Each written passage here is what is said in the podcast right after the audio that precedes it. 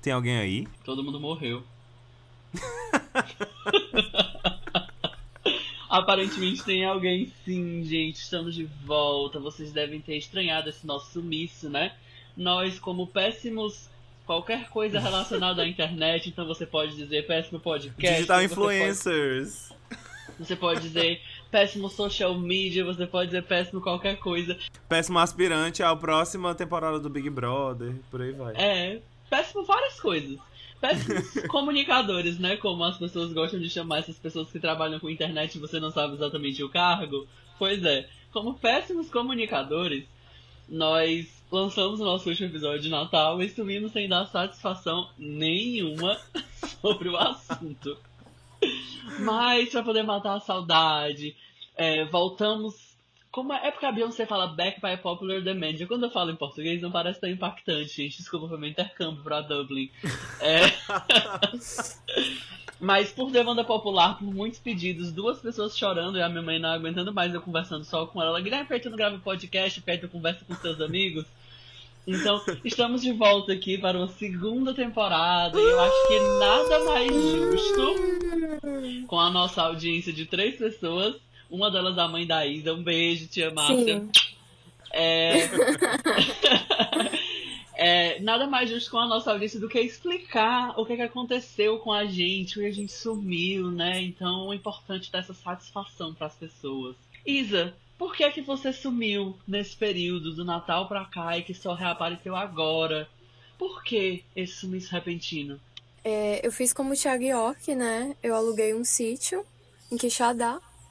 Passei cerca de dois meses sem internet, sem contato com pessoas, apenas a natureza, me reinventando, me reconstruindo, desconstruindo, reconstruindo minha imagem. Fazendo uma yoga, né? Uma Isso, fazendo yoga meditação. todos os dias, saudação ao sol. Gravei um CD, vai estar saindo aí a qualquer momento no YouTube, um visual álbum e muitas novidades para esse ano de 2021.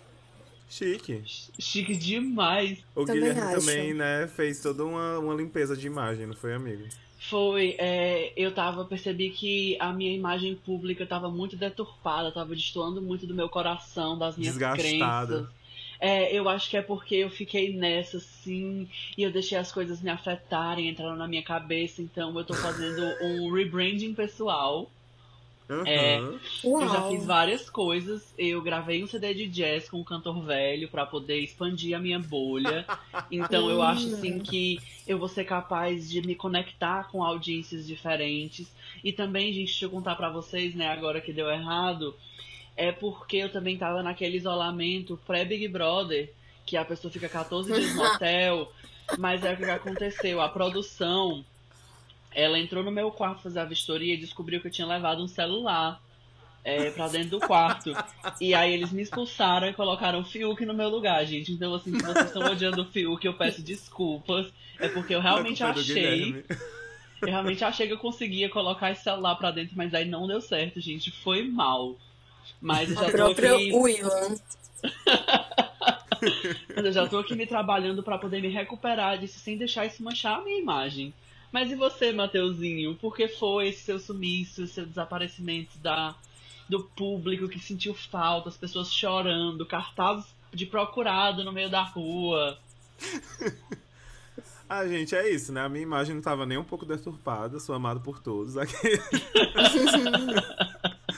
Mas eu tava aqui me dedicando a uns projetos pessoais, né? Assim, uma. Também um, um detox das redes sociais, porque eu acho muito chique. E. Aquele, né? O detox das redes sociais, todo dia postando stories.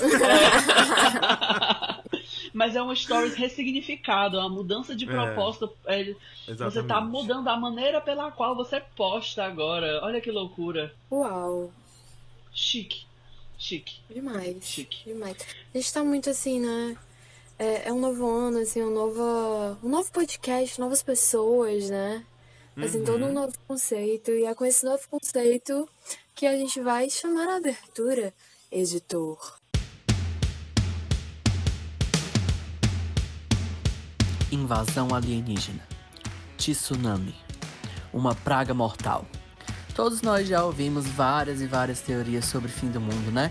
E felizmente nenhuma delas se concretizou até agora. Mas vai que vem aí. Então corre pro bunker, baixa o nosso episódio, coloca os fones de ouvido que tá começando mais um Lanche das Três. E eu sou a Isa, mas, meu amor, vocês estão ouvindo esse galo? Agora Sim. deixa eu ouvir o galo. Eu ia dizer que hoje o sol não apareceu, mas ele apareceu sim e tá sendo o Galo anunciado acabou aqui. de chamar. Uhum. O galo da Fusega é- acabou de confirmar. A verdade é que eu tô no isolamento da fazenda. E esse é o galo Zé. A Izia mentiu, o Galo chegou e desmentiu ela na cara. Ao vivaço. E é isto. Meu nome é Guilherme Pedrosa e o apocalipse deixou de ser um medo e passou a ser uma esperança, gente. Então, por favor, acontece logo, vai, vai, vai, sim, pra ontem. Meu nome é Matheus e desculpe nós tradamos, mas nós vamos sobreviver. Desculpe Fé. nada, eu queria que ele tivesse certo, meu filho. Eu queria não sobreviver. Porque a gente passou A gente vai sobreviver 2020. porque a gente é uma praga, não importa quanto a gente matar a gente, mas a gente tá aqui, ó, firme e forte. Porque a gente passou de 2020 pra 2020.2, ou então 2022, o inimigo agora é outro, uma coisa bem assim. 2022, Electric Boogaloo, a gente tá nesse nível de ano. 2022. 2022? 2022.2, o inimigo agora é outro. Porém, o inimigo são os mesmos, né? Então, O problema é, é esse. esse é o plot twist do filme. É, Você acha inimigo- que vai ser outro, mas na verdade é a mesma coisa. E a gente vai driblar. driblar. Já tô toda errada aqui, ó. Tô engolindo as palavras tudo. Toda vez que eu erro, o galo canta.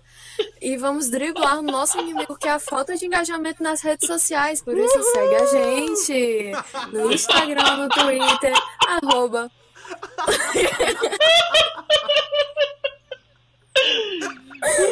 Lanche das Três. Pode, POD. Segue lá que tem muitas novidades esse ano.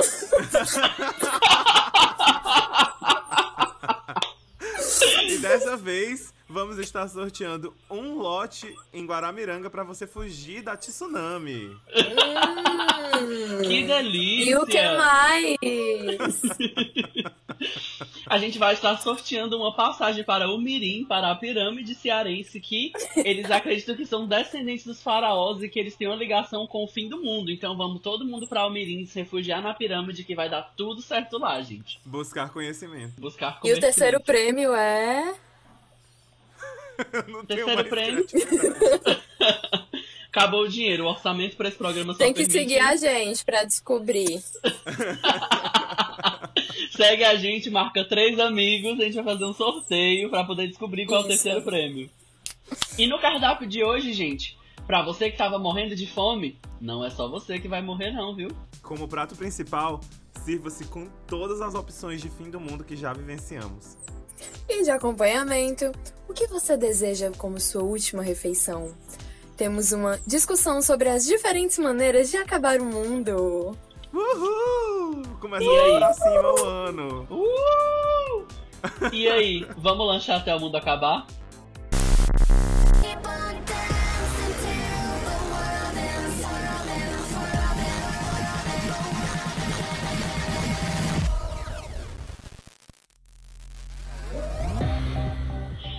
A gente tá aqui, né, em 2021 ou 2020.2, né, como vocês queiram chamar, porque aparentemente nada mudou.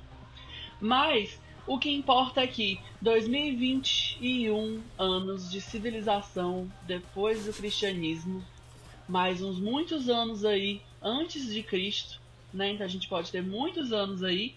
E desde que a gente nasceu, eu como um bebê de 1994, né, um bebezinho, ainda uma criança imatura, eu não sei vocês, mas eu já sobrevivi a muitos fins do mundo ao longo desta minha longuíssima Sim. jornada de 26, quase 27 anos.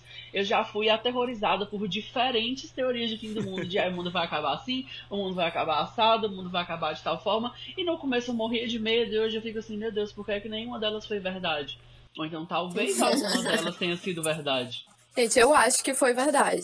Eu fico me perguntando se a gente nasceu assim na época, na era dos fins do mundo, né? Porque foram muitos marcados, agendados aqui durante a nossa vida. Será que, tipo, nos anos 80, nos anos 70 também tinham muitas teorias do fim do mundo? É realmente uma coisa que a gente é especial e a gente nasceu pra ser aterrorizado com essas coisas e presenciar o fim. Eu acho que é porque a gente meio que nasceu assim junto com a internet, então essas coisas foram mais popularizadas com a internet mesmo, de é levar possível. É possível. informações. Então, sim, a gente nasceu na época do fim do mundo. Fica muito mais fácil criar uma fanfic de fim do mundo, né? E as pessoas começarem a Uhum. acreditar nela. Total, total. Mas eu acho que acabou em 2012, mas isso a gente fala daqui a pouco. Mas se a gente for começar a falar de fim do mundo, né? Uma das coisas que bem emblemáticas pra essa nossa era do fim do mundo era a chegada dos anos 2000, né? Que ia acontecer o tão conhecido bug do milênio, né? O Guilherme, que é o nosso especialista em teorias da conspiração, vai explicar pra gente agora o que era o bug do milênio. Porque, sendo sincero, eu nunca. Assim, hoje em dia eu já sei, né? Mas naquela época eu não sabia que diabo que era o bug do milênio. Eu só tinha medo, eu só era completamente aterrorizado por ele. Então, gente, o que foi o bug do milênio?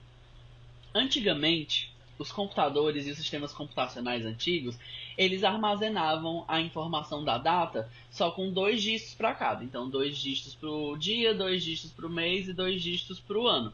E aí, o próprio sistema automaticamente colocava o 19 na frente do ano, certo? Então, Uhum. eu armazenava lá o ano, por exemplo, só 84, e aí o sistema automaticamente colocava o 19, mas ele não armazenava 1984, armazenava 84. E aí o que acontece? Quando foi chegando perto dos anos 2000, né, que aí ia pegar o 99 e ia virar para 00, é, eles estavam com medo de que nessa virada os sistemas começassem a reconhecer como o ano de 1900 e não como o ano 2000. E aí, o que acontece? O pessoal tinha medo de dar problema no sistema de banco, de dar juros negativos, de perder informação de, por exemplo, sistemas automatizados como trem, como avião, uma coisa. E aí o pessoal começou a, a aumentar a história e aí começaram a dizer que o mundo ia acabar por causa disso, que ia ter um grande colapso mundial, que a- todas as coisas iam parar e ficou tipo assim sensação de medo, susto e terror no mundo inteiro por causa disso. E foi um desespero assim generalizado que o pessoal colocava assim bug do milênio e parecia que ia virar nos 2000 de repente a Terra ia rachar no meio porque todos os computadores iam parar. Então Bom, era eu isso que eu lembro pensava, não pequeno. relacionava nada com computador. É, eu pequeno, eu via as coisas assim, ah, é bug do milênio, bug do milênio. Eu imaginava coisa de filme, assim, de repente a Terra para e começa a pegar fogo porque virou o ano 2000, entendeu? Sim. Então era uma coisa, assim, horrível, horrível, horrível. E no final das contas, né, aconteceu o que nada. aconteceu? Nada. As empresas, elas contrataram programadores para poder eles ficarem de plantão lá quando virasse o ano, eles corrigirem a data. Os aparelhos eletrônicos, eu ia dizer eletrodomésticos, mas aí eu lembrei que não.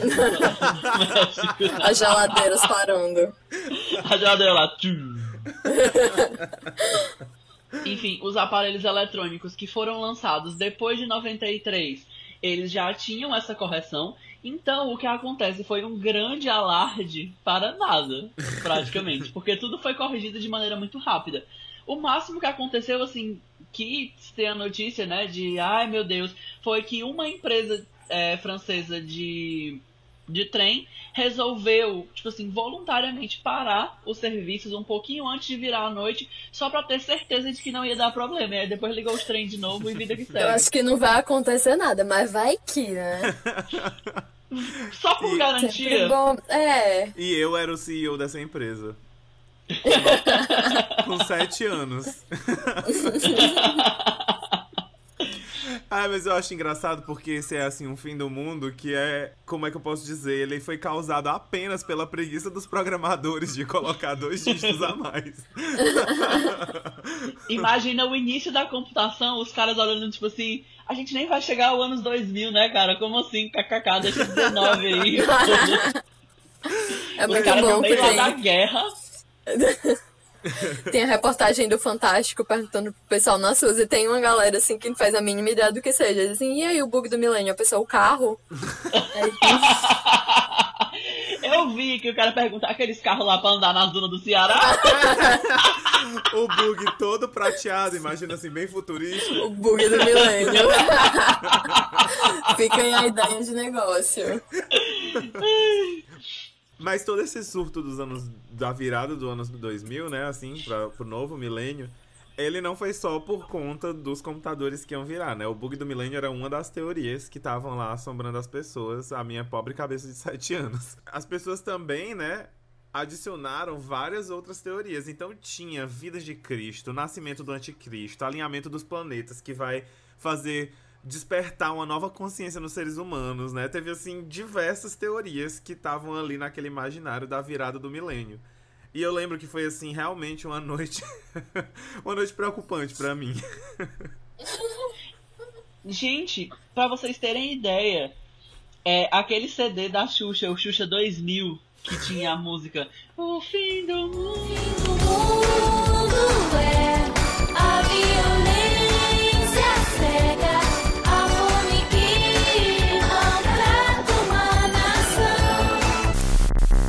Gente, nossa, é, aquele, aquela música, ela me dá assim, flashbacks de terror, porque a capa gera uma coisa assim meio futurista apocalíptica, entendeu? Com aquele, com aquele letreiro Xuxa 2000 e pá. O quê. penteado da Xuxa todo doido, assim, ela toda assanhada.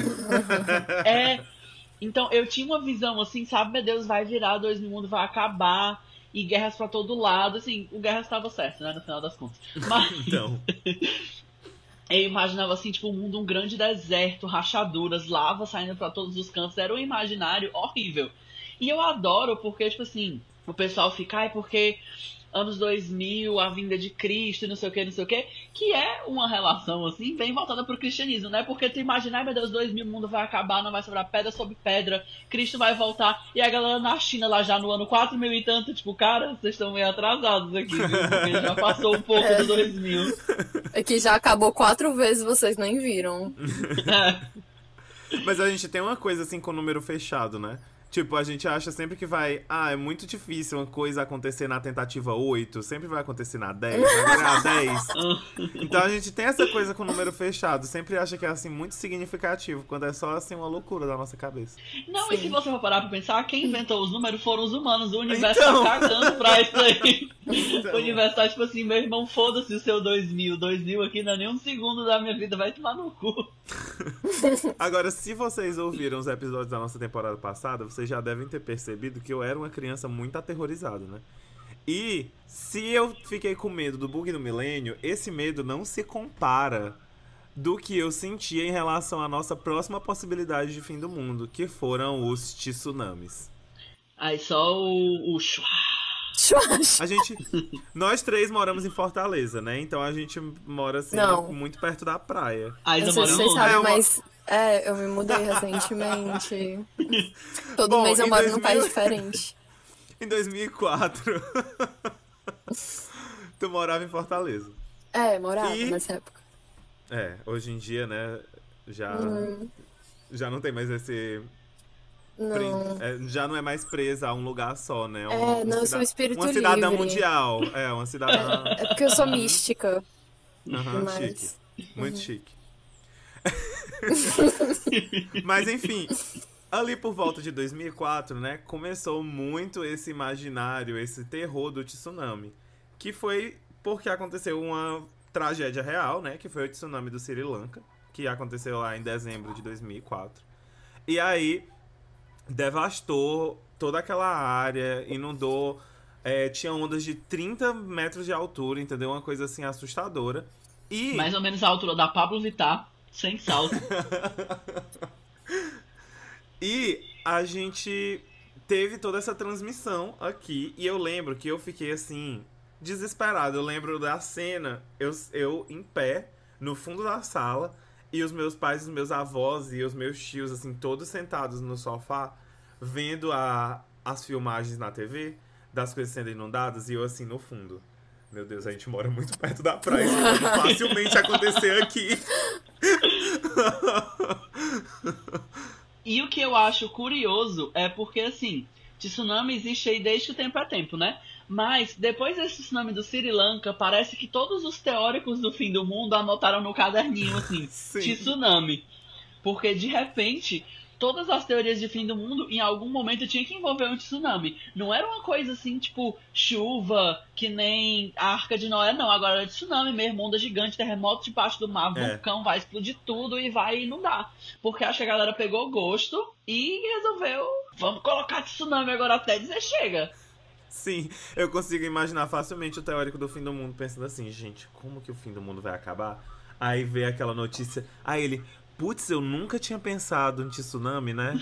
Eu já Uhum. falei tanta coisa e tsunami nunca veio na minha cabeça. Ah, Mas tsunami não me abalava de medo. Porque. Não? Não, porque eu tinha uma técnica, entendeu? De como eu ia sobreviver a tsunami. Eu aprendi na minha revistinha da Mônica uma mágica, que era você pegar um copo, aí você botava um papel no fundo do copo e você afundava o copo com a boca pra baixo num- numa bacia de água. E quando você tirava, o, o papelzinho que tava no fundo do copo ainda tava seco. Porque, sei lá, pressão, entendeu? Eu não sou muito boa em Uhum. física. Mas algo acontece, o papel não molha. Então o que eu pensei? Não, se vier um tsunami, eu pego um balde, coloco na cabeça e fico embaixo de água até a tsunami passar. E eu tinha assim, a completa co- convicção de que isso ia dar certo. E quando aconteceu a tsunami, acho que foi a do Japão, não sei, teve tsunami que tinha um casal que tava, que tava Sim, quem ficou, tava mergulhando. mergulhando. É, aí eles foram mergulhar quando saíram, tipo assim, tinha acabado tudo. E nada aconteceu com eles. Então isso, assim, só endossou, entendeu? Minha teoria. Meu Deus, Ladiane! A gente tá gravando. Ai, que inferno, que susto que eu tomei. Puta que pariu. Alô, É o fim do mundo com a! Ladiane. Meu Deus, o fim do mundo anunciado O aqui. fim do mundo chegou. Peraí que eu vou no banheiro. Se co- Ei, se, Eu vou deixar isso, viu, se Ladiane? cortar isso, eu vou saber. Eu vou ficar muito puta. Ameaças. Ameaças. Ameaças Ai, ao meu Deus. vivo. O meu, o meu coração saiu pela boca. Meu Deus, que inferno. Eu preciso de um minuto aqui pra me recompor. Perdão, ouvintes do Lanche das Três. Eu amo todos vocês. Vê, gente, Pronto. ela existe. Ela existe, não é, não é um surto da nossa cabeça. Sim, voltando. Tu tava falando da tsunami, Isa. Voltando. Não, tsunami. E foi isso, entendeu? Eu tinha toda a convicção de que a, a tsunami eu ia sobreviver. E eu também, acho que faz muito sentido. Eu É, acho que, assim, a força da água não ia impactar em nada, entendeu? Que Nada, importa nada. É. E o oxigênio que tava no meu balde não ia se esgotar em 20 minutos. Não, não. Uhum. Não, onda de Mas, 30 assim, metros eu não ia fazia- acontecer nada. Não, não. Eu não. Eu ia fazia planos, eu fazia planos reais, eu fazia assim, ó. Tava mentalizando, quando eu passava ali na orla de Fortaleza, eu ficava pensando, se, se eu visse o mar secando agora pra vir um tsunami, o que é que eu faria? E eu ficava pensando assim, ó, não, ó, essa aqui, ó, tem um barranco, né? Tipo um morro. Se eu começasse a subir aqui reto, eu ia conseguir a onda, não, não ia chegar em mim, isso aqui tem mais de 30 metros, não é possível. Tem mais de 30 metros. Importante. E eu acho que, assim, o imaginário do tsunami aqui no Ceará, eu não sei como é nos outros estados, mas o imaginário do tsunami aqui no Ceará era um pouco mais forte, porque a gente tinha um programa conhecido, que era o programa do Enio Carlos, que trazia muito, diversas vezes vários teóricos do, do fim do mundo. A gente vai colocar até um vídeo. A gente vai colocar um vídeo aí pra vocês verem do teórico do fim do mundo anunciando o tsunami pro, pra cá pro Ceará, que devastar Fortaleza. Mas isso já era, eu acho que mais de 2010, assim. Então já ter. Foi ali na época do, do ano de 2012 que já tinha vários tsunamis anunciados aí pro mundo todo, né? Então. É isso, né, galera? Já tava perdendo a criatividade. Esse tsunami foi em 2013 e eu lembro demais assim. Eu não moro perto da praia, mas a minha janela ela dá de frente para uma avenida que se você olhar bem reto e com muita esperança você consegue ver o mar, entendeu? Aperta não tem bastante nem- os olhos, assim. É porque não tem nenhum prédio na frente, porque é uma avenida bem larga, então não tem nenhum prédio na frente. Então dá pra ver o mar lá no fundo. E aí eu lembro que quando anunciaram o tsunami daqui, por várias vezes eu me pegava olhando pela janela e ficava pensando assim, olhando para o horizonte vindo a água, destruindo tudo, avenida adentro. e eu ficava, meu Deus. E nossa, Ai, gente. eu ficava horrorizado com essa ideia, horrorizado, horrorizado. Muito bom ser millennial, né? Eu amo. Você já nasce traumatizado. Onda, onda, olha a onda. Onda, onda, olha a onda. Onda, onda, olha a onda. Onda, onda, olha a onda. Outra teoria, assim, bem fonte data cu, sabe? Instituto de pesquisa tirei do cu, de que o mundo ia acabar, era no dia 6 de junho de 2006, porque ficava 666 na data. E aí ia ser de novo aquela coisa do número da besta. O pessoal já pouca criatividade, né? Então, o número da besta, anticristo, o mundo ia acabar nessa data. E aquelas besteiras de novo de, cara, o universo tá cagando, se é 666, o universo tá tipo assim, caralho, eu tenho, tipo, literalmente Quem todo o tempo número do foi mundo. tu, amor. O universo tem literalmente todo o tempo do mundo. Não é como se fosse um, um exagero ou só uma metáfora. Não, o universo tem literalmente, né? E ele tá tipo assim, gente, o que, é, o que 666 significa pra mim? Mas eu lembro, eu lembro que eu tinha muito medo, porque eu era uma criança assim, né? Eu era de colégio de igreja, né? Então a gente sempre tinha é, ali na. A gente tinha aula de religião, né? Então a gente sempre Aham. tinha ali incutido na gente aquele medo do satanás, aquele medo do pecado, A aquele medo do católica. anticristo. É, a culpa cristã. Completamente culpa cristã das ideias. E Aham. aí, esse do 666 mexia muito comigo. E aí eu lembro que eu ficava com muito medo no colégio e o toque de, de voltar do recreio, aquela música lá. Conte partiu. Jesus! O fim do mundo era povoado com essas coisas na minha cabeça, tipo igreja, culpa cristã. Essa música que obviamente não tem nada a ver com o fim do mundo, mas na minha cabeça tava tudo junto ali, então era Esse difícil. negócio do 666, eu lembro da época do colégio também, porque eu tinha uns amigos que eram evangélicos e eles eram mais, assim, ligados nesse 666 do que a- o pessoal católico que eu convivia. Aí eu lembro que eles chegavam falando que ia, ia ter uma, tipo... Era, eu lembro que tinha uma coisa meio da... Uma mistura da, daquela teoria da van preta, que pegava as pessoas, com o 666. Que eles iam, que eles iam sequestrar os evangélicos nesse dia, umas coisas assim. Nossa, foi- eu lembro, assim, foi uma loucura. Essa teoria é nova pra mim. Mas se é pra gente falar de fim do mundo mainstream, assim, né? Fim do mundo que chegou, foi, assim, super difundido, chegou até em Hollywood. A gente tem que falar de 2012, né? Que é aquele fim do mundo conhecido do calendário Maia, que tava ali anunciando, o calendário chegou até um certo ponto, e aí ele acabou. E aí o que, é que as pessoas pensam? Não é porque a pessoa esqueceu de. é, cansou de escrever. Não é porque a civilização maia foi devastada por colonização e por doenças que eles não tinham cura. Não é por nada disso. É porque eles tinham certeza que o, que o mundo ia acabar ali em 2012, não é mesmo? É, não é como se a população tivesse sido dizimada, não. Não, não foi dizimada ninguém, ninguém morreu ali. Tava os maias ali de boa, aí. Gente, preguiça, né? Tá tão longe. Tem aí uns Não é. 600 anos pela frente. Menino, deixa aí, depois a gente completa isso daí. E aí eles nunca tiveram a oportunidade de completar o calendário deles. Muito Acabou as obrigado. folhas de pedra da calunga, qualquer coisa.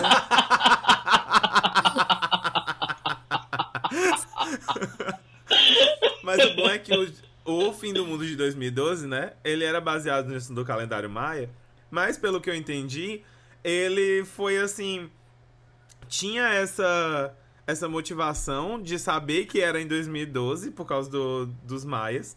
Mas não tinha necessariamente uma descrição do que, é que ia acontecer. Então a galera, ó, Viajou. pirou aí nas teorias, né? Aí Mas tinha que é que asteroide, acontece? tinha invasão alienígena, tinha tudo. Tudo que pudesse acontecer pra destruir o planeta tinha. E o que é que acontece de verdade no calendário? O calendário maia, ele é um calendário circular, né? Ele tem vários tipos de divisão. E é, na data que eles tinham dado lá, 21 de dezembro de 2012, era o fim do terceiro Bactum.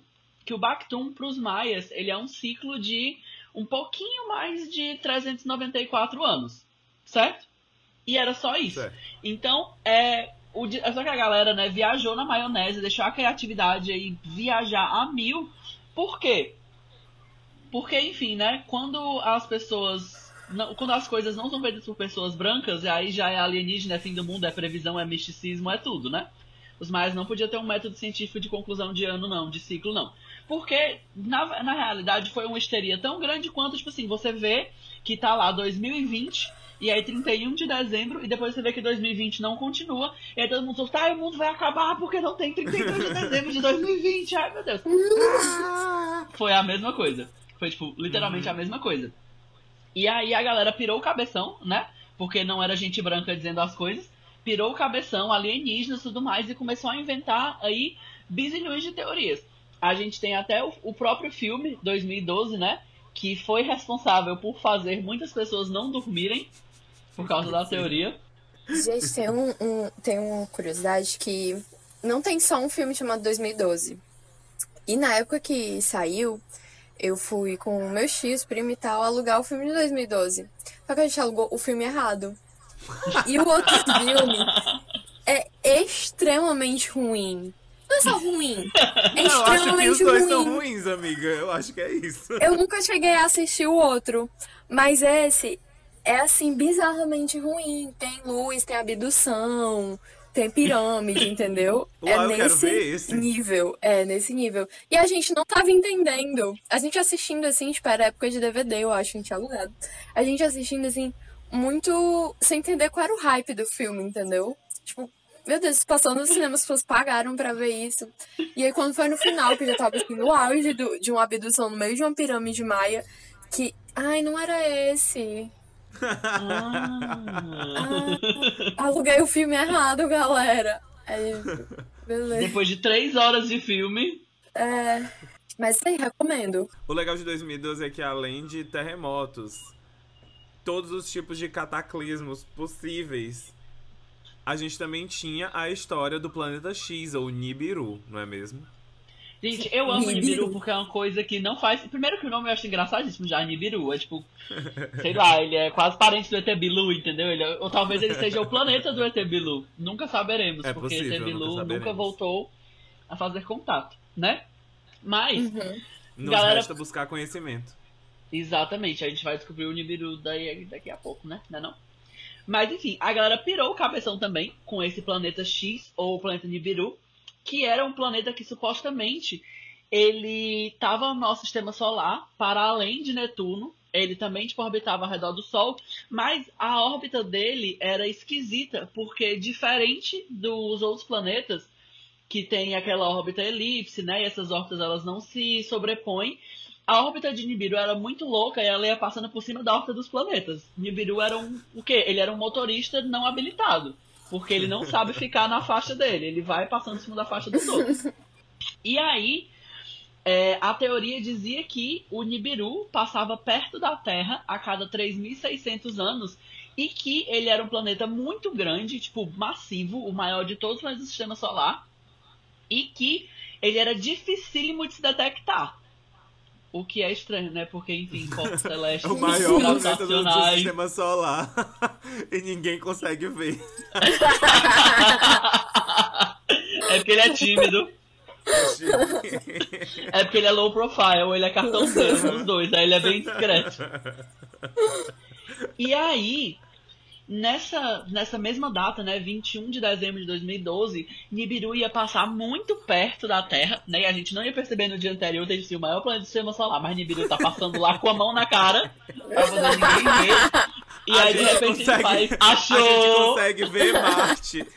A gente consegue ver Marte a muito mais distância, que é muito menor, e não vai conseguir ver o Nibiru. O Nibiru com aqueles óculosinhos e, e bigode, assim. Oi, galera. Nibiru passando com a mão na cara, de aqui, cabeça finge que eu não baixa. Se incomoda comigo, não.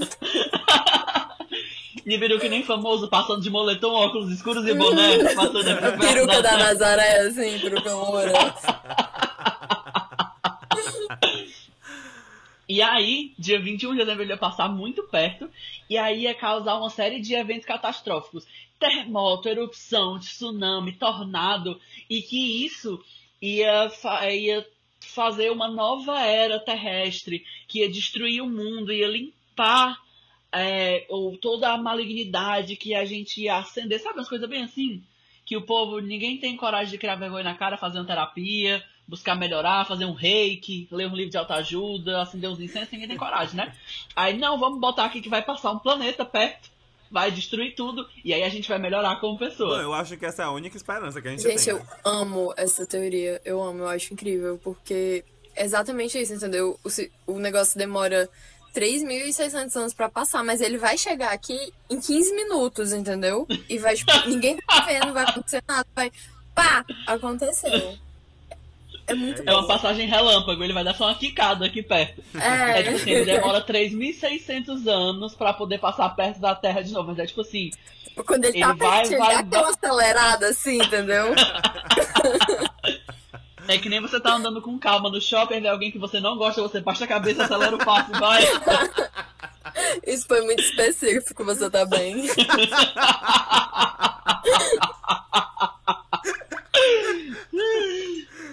Ai, meu Deus.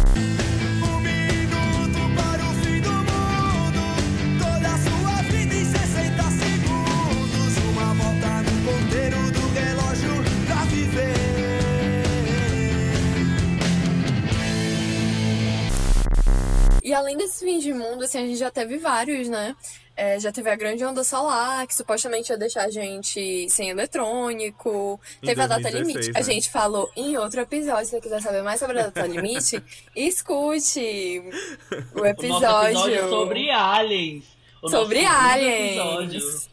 É isso aí. Sendo que a data limite quando foi? 2019. 20, 20 grande de julho, também. né, de 2019. Uma grande Uhum. mentira, entre aspas, né? Porque pode muito bem ter acabado lá naquele dia e a gente tá aqui, ó, só. só... É. Lá era realmente o limite. Ou vocês mudam até aqui, ou então, ó, só a desgraça. E pode ver, ó, depois de 2019, Gente, o mundo acabou. Escuta o que eu tô falando. O mundo acabou em 2012. E a gente tá só pagando os pecados aqui mesmo. É. Então, mas estavam Já certos. imaginou? A estavam gente, a gente frescando aqui, mas eles estavam certos. É A isso. gente entrou no portal, assim, pá, foi, entendeu? A gente tá em Ibiru.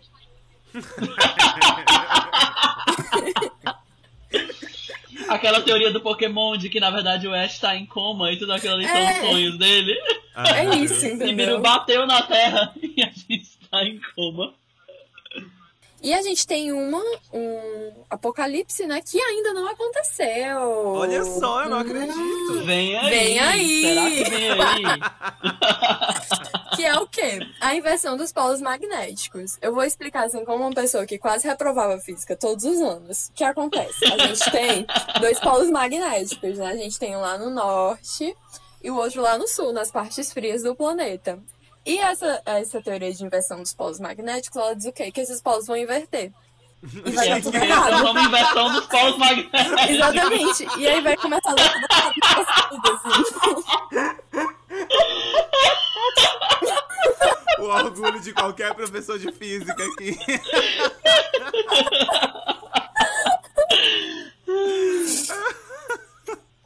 Desculpa, professor Demontier. Desculpa, eu tentei. É o fim da aventura humana na Terra. Bom, mas sobreviver esse tanto de fim do mundo é muito cansativo, né? Eu tô aqui com os meus 27, 20, quase 28 anos. Assim, já não aguento mais, entendeu? Já tô assim. É, é isso, estamos aqui vivendo no automático. e o fim do mundo deixou de ser um terror, que era pra mim no começo da minha infância. E agora virou uma esperança pra tirar esse desespero que a gente vive hoje em dia, não é mesmo? E aí fica assim, de, de todas essas possibilidades, qual seria o fim do mundo, assim, perfeito pra vocês? Diz aí, Guilherme, o que é que tu ia gostar de... Como que tu queria que o mundo acabasse? Menina, ainda bem que a gente marca os episódios como mais de 18, né? Porque. gente, assim, sendo bem sincero, se é pro mundo acabar, né? Já que o mundo vai acabar mesmo, né? Sabe aquela música? Se os pingos de chuva fossem pingos de piroca. se eu for pensar no wishlist de fim de mundo, com certeza seria essa, porque eu acho que eu ia acabar feliz. Gente, Ou eu posso estar sendo falocêntrico, fica aí o Pode. questionamento. Com certeza! Se tu pode, com certeza! Pode sim. Existe, existe sim. É. Existe essa, pequena possibilidade. Uhum. É isso aí. Mas eu acho que seria, acho que seria ideal, gente. Olha, eu fico frescando com esse negócio do fim do mundo virar uma, uma esperança, né? Mas eu sou completamente aterrorizado ainda. Então, se eu fosse pensar assim, como eu queria que o mundo acabasse, eu queria que fosse uma coisa assim, completamente do nada e que só acabasse, tipo assim, acabou, acabou a fita do mundo, entendeu? Acabou o DVD. Aí fica tudo branco. Sobe os créditos. acabou. Pronto, sobe os créditos, é isso. Pra mim, eu acho que ia ser perfeito se fosse assim. Acho que a cultura pop saturou um pouco, porque o fim do mundo ele acabou virando uma coisa meio hétero top, sabe? Uma coisa meio sapatênis. Que era tipo assim, virou zumbi, virou super vírus, fungo, miasma, aí tem aí The Last of Us, tem o Code Vein, tem meteoros, que ia ser uma coisa linda de assistir, né? E obviamente assim, o meteoro bateu, morreu, galera. Acabou. Você vê o meteoro É, eu caindo, é gosto- caralho, que lindo. Pum. Eu gosto do meteoro porque eu acho vintage. O meu preferido é a invasão alienígena. Porque a invasão alienígena é uma coisa que tem várias possibilidades, entendeu? Serão assim. Exciting. É. Serão alienígenas diferentes dos que já estão aqui? Serão, assim, micro-alienígenas que vão matar a gente sufocado, alguma coisa do tipo? Porque o Nossa, ar vai ser sufocado Deve inabitável? ser horrível. Não, morrer sufocado não, deve ser horrível. Morrer de um meteoro também deve ser horrível. Ah, mas eu Não, acho do meteoro é que... tipo assim, ah, puf, acabou. Pronto, Depende se o meteoro vai cair em cima de ti, né? por favor.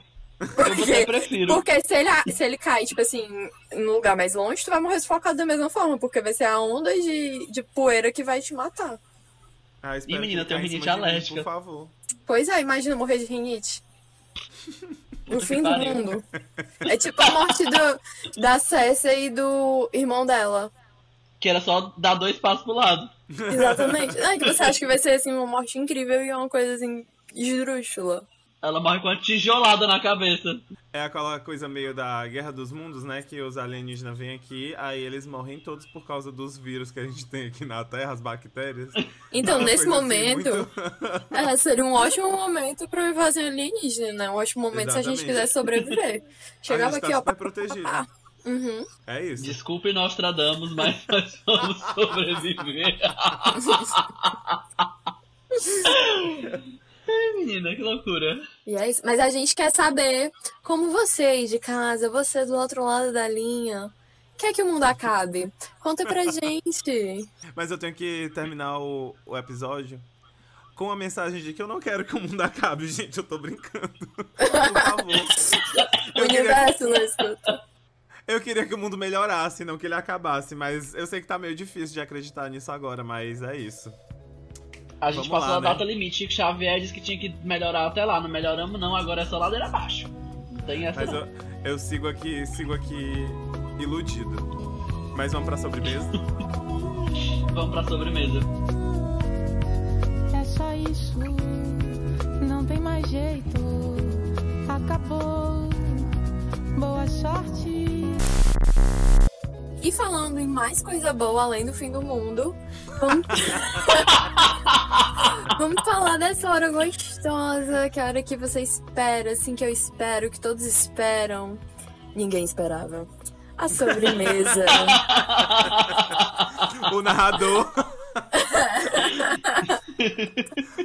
Ninguém tá esperando. Na verdade, as pessoas já estão, ó, saindo do episódio. Não sai, não, não. Não fecha a aba. Não fica. É, escuta a gente que hoje, assim, vai ser ao final do episódio, vai ter uma participação especial de uma celebridade incrível. Vem aí. E aí, qual é a sobremesa? Qual é o crack, que é essa maçã boa, suculenta da semana? Eu não sei vocês, mas eu estou completamente em estado de cadelizamento. ca- Não sei. Estou cadelizado por WandaVision. Que foi uma coisa assim que eu não tava dando nada quando lançou, né? Mas aí, como agora eu tenho um Disney Plus, né? Que eu me mudei para os Estados Unidos, né, gente? Fui. Fui junto pra casa da Isa lá, mas agora ela mora em Londres, eu tô na casa dela nos Estados É. Unidos. Aí, como eu tenho um Disney Então Plus agora, né? Não estou assistindo por nenhum método ilegal. É, eu achei assim sensacional. Eu não tava dando nada. Confesso que o primeiro episódio eu não entendi muito, mas eu fiquei tão entretido que eu continuei assistindo e eu achei muito legal porque eu acho que tem uma pegada diferente é, da série de super-heróis. Sim. Do, do universo da cinemático da Marvel. Então eu tô gostando bastante, eu tô gostando muito da atuação e do clima e das mudanças de estilo. Eu tô assim, apaixonado. Sim, é exatamente isso. Eu achei muito legal. Eu comecei a assistir o primeiro episódio e eu fiquei assim, hum, o que é que tá acontecendo? E é muito misterioso, dá, tem realmente essa sensação de que é uma série que vai introduzir coisas novas e que eu acho que é super a, a intenção, né? E o que eu achei também legal é que ela não é uma série. Ela não é essa coisa assim, muito hétero, muito Avengers, sabe? De super-heróis. Ela tem essa, essa. Eu sinto que ela tem até uma, uma visão um pouco mais, sei lá. Mais artística, mais conceitual, que ela vai assim em várias décadas e vai mudando toda a, estética da série. Nossa, eu tô, Muito eu tô amando, tô, tô vivendo por Muito isso. bom. Muito legal. E eu tô aqui desesperado porque saiu o episódio ontem, a gente tá gravando aqui no sábado. Saiu o episódio ontem e eu tô aqui esperando pra assistir com o Igor e a Vladiane, que estão aqui em casa, inclusive, pra só terminar aqui de gravar o episódio a gente vai assistir. E eu tô aqui, meu Deus, eu preciso assistir. Graças a Deus não consegui pegar spoiler ainda. Vai dar certo. Maravilhoso. Gostei. Um comentário muito Hum. complexo, muito bom. Gostei Parabéns. todas as camadas do figurino, da atuação. Ah, a atuação tá muito boa, tipo, ela tá muito perfeita. Os trejeitinhos, assim, que ela vai mudando é, de acordo com, com o ano que vai passando, tá tudo muito bom. Chique demais. Mas nem só de felicidade vive o ser humano, não é mesmo? Agora a gente vai pros nossos fronks. Que o que é o Fronk, gente? O Fronk é aquela coisa triste, aquela coisa xoxa, aquela coisa sem graça, aquela coisa que a gente espera que é uma coisa boa e aí a gente morde e faz Fronk. A maçã farinha. Aquela maçã farenta, aquela maçã murcha, aquela maçã triste, chateada, que não tá de bem com a vida, uma pessoa mal resolvida, né? Uma grande. E falando em mal resolvido, nosso Frank de hoje. é um filme que todo mundo esperava grandes coisas. Eu, pelo menos, estava esperando muito, né? E é- já é um Frank antigo, mas eu acho que a gente precisava comentar porque foi uma decepção tão grande que eu acho que eu tô Sim. até agora sofrendo o impacto desse filme. Que foi o filme da Mulher Maravilha, 1980 e quanto? Quatro, é? Quatro. Eu nem decorei. Eu nunca me decepcionei. Assim, va- vamos, vamos por partes, né? Não estou dizendo que eu tinha altas expectativas com um filme de super-herói. Não é isso que eu estou dizendo. Mas eu tinha, pelo menos assim, a esperança de que ele fosse um filme minimamente bom. Para um eu filme tinha de altas expectativas de me divertir. E eu não me diverti, eu, só, eu saí irritado. O filme tem duas horas e meia. Isso aí eu já acho assim sintomático, porque eu já percebo aí uma incapacidade de fazer um resumo decente do que é que vai acontecer na história. Porque não é um primeiro filme. Um primeiro filme, ou então um filme de conclusão, né? Uhum. Eu acho que eles realmente precisam dessa extensão para poder é, ou apresentar, introduzir bem o mundo, ou então encerrar, tipo assim, não deixar nenhuma ponta solta nem nada. Mas não, ele é um segundo filme. Uhum. Então ele não tem essa necessidade porque ele não vai introduzir um mundo novo. E ele também não vai encerrar arcos e dar fechamento a todos os personagens. Não, ele é um segundo filme. E eu fiquei puto porque ele tem duas horas e meia. Na primeira hora não acontece nada. Na primeira hora ele tenta ser um filme de comédia, mas nada acontece. Nada. Aí fica a, a Gal Gadot, belíssima, é, correndo que nem uma palhaça pra cima e pra baixo. Fica aquele aquele marido dela provando roupa e descobrindo, ai que legal, os anos 80, ele fica assim, tipo, cara, Ah, não é a premissa do filme. esse negócio dela correndo eu achei engraçado porque eles fizeram essa estética meio nos 80, aí a roupa dela tá meio assim cosplay da, da Comic Con. e aí ela correndo no Aham. meio do negócio. Parece que ela tá tipo assim correndo pra pegar a fila do, do da entrevista com ela mesma. Assim, a única pessoa que parece ter se divertido naquele filme foi o Pedro Pascal, fazendo o vilão. Porque, tipo assim, ele, tá, ele entregou uma atuação, assim, muito boa. Ele tava ali vivendo a verdade dele. Mas entre isso e o personagem dele ser bom, são Ai, duas coisas completamente muito, diferentes. O personagem muito. dele não tem motivação nenhuma, ele é o vilão porque sim. E não faz. Muita coisa não faz sentido, mas é isso. Se eu fosse passar. Se eu fosse explicar tudo que eu achei ruim nesse filme, ia ser um episódio só sobre esse filme. Então, se você quiser, falar mal desse filme, me adiciona no. no... Vamos marcar um dia no Discord que a gente fica falando por horas mal desse filme, porque. Nossa, e eu não tô sendo hater, de verdade, porque eu gostei muito do primeiro. Eu acho, assim, o primeiro muito legal. Ele tem, assim, os problemas dele, mas é muito legal, por isso que eu tava muito empolgado pra esse segundo. E aí eu fiquei tão decepcionado, eu fiquei tão triste, que eu peguei até briga com Vladiane, que amou o filme, eu não consegui entender. Eu, eu ainda Mas não aí- Mas a assisti. Vladiane ama Batman Eu vs já Superman. Vladiane, eu te amo. Ainda não assisti, mas como eu gostei muito de Esquadrão Suicida, eu acho que eu vou gostar. Então, É complicado, é o problemática que essa eu posso fazer? Eu adoro um filme ruim, né? Mas o Esquadrão Gostou de Suicida Mulan não é Eu também? gostei de Mulan. Mas Esquadrão Suicida não é um filme ruim, gente. Esquadrão Suicida é um clipe de duas horas e meia ruim. Mas o filme foi ruim, eu adoro. O filme foi bom, eu durmo. Eu fui assistir V de Vingança semana.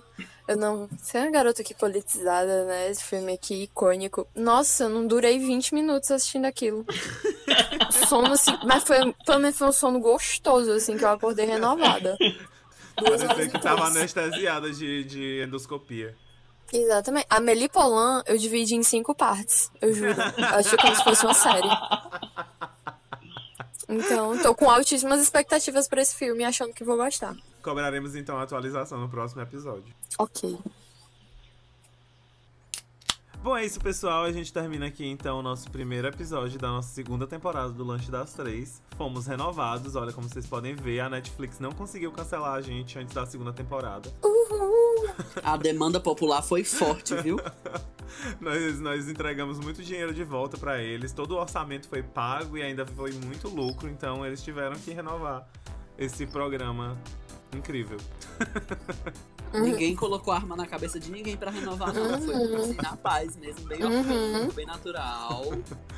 E é, então é isso, não esqueçam de seguir a gente nas redes sociais, Lanche das Três, pode, P-O-D, tanto no Instagram quanto no Twitter, que a gente vai ficar postando umas, umas besteiras lá pra vocês rirem enquanto a gente não tem programas novos. Acho importante, acho importante poder manter a nossa audiência, né? Cativa ali. Oi, gente, tudo bom? Lembra da gente? é tudo uma questão de engajamento, né, mesmo nesses dias de hoje. Engajou toda. Pois tchau, gente, um beijo. Tchau. Um beijo, um beijo. Um grande beijo no seu coração.